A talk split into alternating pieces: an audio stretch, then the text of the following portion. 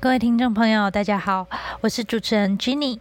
您现在所收听的单元是 Jenny 尝鲜室，内容主要是分享好奇宝宝我尝试了各式各样新鲜事之后的心得。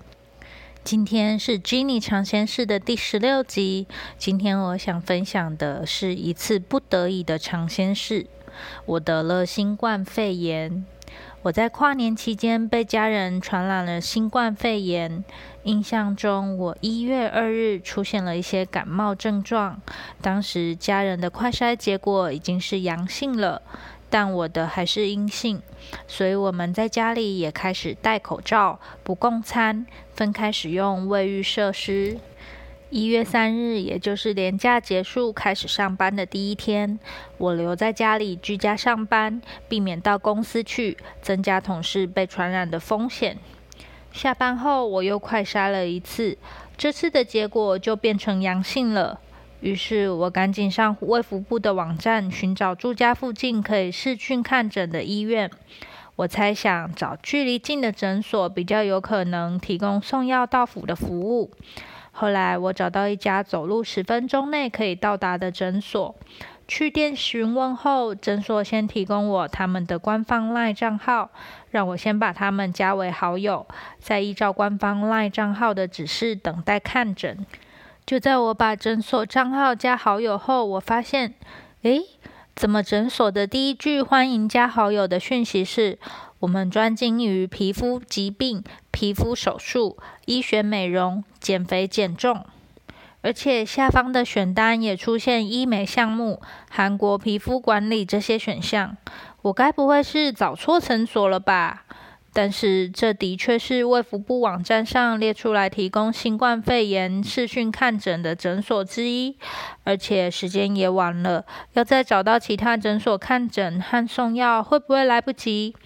所以就按照诊所的指示上传健保卡和快筛结果，等待看诊。过了一会儿，轮到我了。视讯看诊的过程和以前生病时去现场看诊的过程相去不大。医生也开了一些药给我，说待会儿药师会送药过来。拿到药之后，我按照指示吃了药，便打算早早休息睡觉了。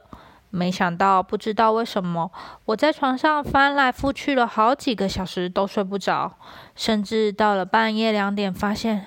哇，我流汗流的床单和被子都湿掉了，好不舒服。还有呼吸时觉得喉咙一直被冷空气刺激到，忍不住一直干咳，好难睡着。第二天我感觉就像感冒，多喝水、吃饭、吃药，一下也到了要睡觉的时间。不过这时才正是症状要发威的时刻。首先，我一躺下，鼻塞的情况就变得更加严重，当然就难以入睡。到了大概半夜一点，我又因为自己流汗湿了被子和床单而醒来，量体温才发现发烧了。我吞了一颗退烧药后，就继续休息。结果没过多久，我在睡梦中吞了一口口水，就被喉咙痛的感觉给痛醒了。看了一下时间，才四点左右。之后每次吞口水都会感觉到疼痛，我觉得好累，却又不能好好休息，又躺了一阵子才睡着。到了六点左右，我在睡梦中一阵咳嗽，竟然又把自己给咳醒了。就这样，我一个晚上被这些不舒服的症状打断了好几次睡眠。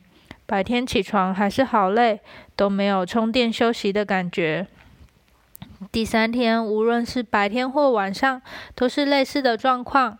白天就是感冒症状，不至于影响我的生活太多；但晚上就是各种症状，让我没办法好好休息。虽然吃了药，但症状似乎一点都没有减轻。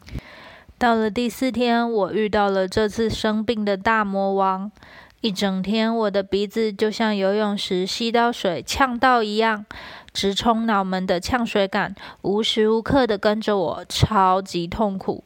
这时药也吃完了，我找了另一家有提供送药到府的诊所看诊拿药。就这样，我浑浑噩噩度过了超级不舒服的一天。到了晚上要洗澡睡觉的时候，我忽然发现，洗热水澡时我的手脚不再冰冷。也是我今天唯一鼻子通畅，而且不会有呛水感的时候。后于是我灵机一动，把女生生理期贴在肚子上缓解不舒服的暖宫贴贴在袜子里，再穿着袜子睡觉，保暖双脚。于是当晚是我生病以后第一次好好休息、睡过夜的一天。隔天起床，我感觉所有的症状都消失了。正当我开心之时，却发现，当身体变冷，魔法就消失了。我又开始鼻塞，鼻子有呛水感。所以接下来的日子，我都尽量的保暖，让呛水的感觉不再找上我。第六天是我居家隔离的最后一天。在发现保暖可以舒缓我的症状以后，我终于不再为鼻塞和鼻子呛水感所苦了。不过晚餐时，我却发现了一些不寻常。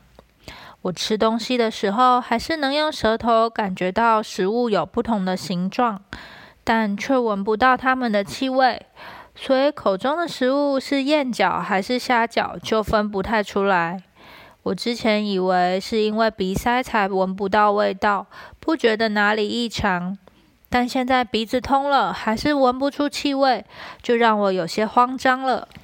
我开始拿出家里气味比较明显的东西来测试，像迷迭香、香油、葱蒜调味盐、番茄酱、咖喱块、沙茶酱、漂白水等。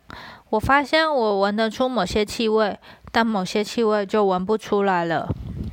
以前听说得新冠就像严重一点的感冒，以为自己得新冠也是这样，最痛苦的症状过去就恢复了。没想到竟然会碰到嗅觉丧失这样的后遗症。当下我开始担心这样的后遗症会不会恢复，还有这对我之后的生活会造成什么样的影响。我查了查网络，也询问一些朋友的经验。大部分都说一阵子之后就会恢复，听了以后心情就比较没那么担心。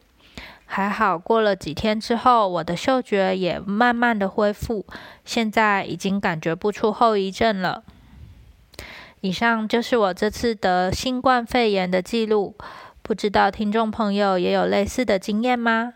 欢迎你留言和我吐吐新冠确诊的苦水哦。这边有个小提醒，我刚刚提到利用保暖来舒缓症状，只是我尝试后发现对自己有效的妙招。听众朋友，即使遇到类似的状况，透过医生提供专业建议还是不可少。如果想像我一样贴暖暖包来保暖，也一定要找贴式的暖暖包，注意它的温度和使用时间，以防低温烫伤哦。虽然生病人不舒服是一定的，但我也觉得好在这段期间，身为确诊者所需要的帮助都不难取得。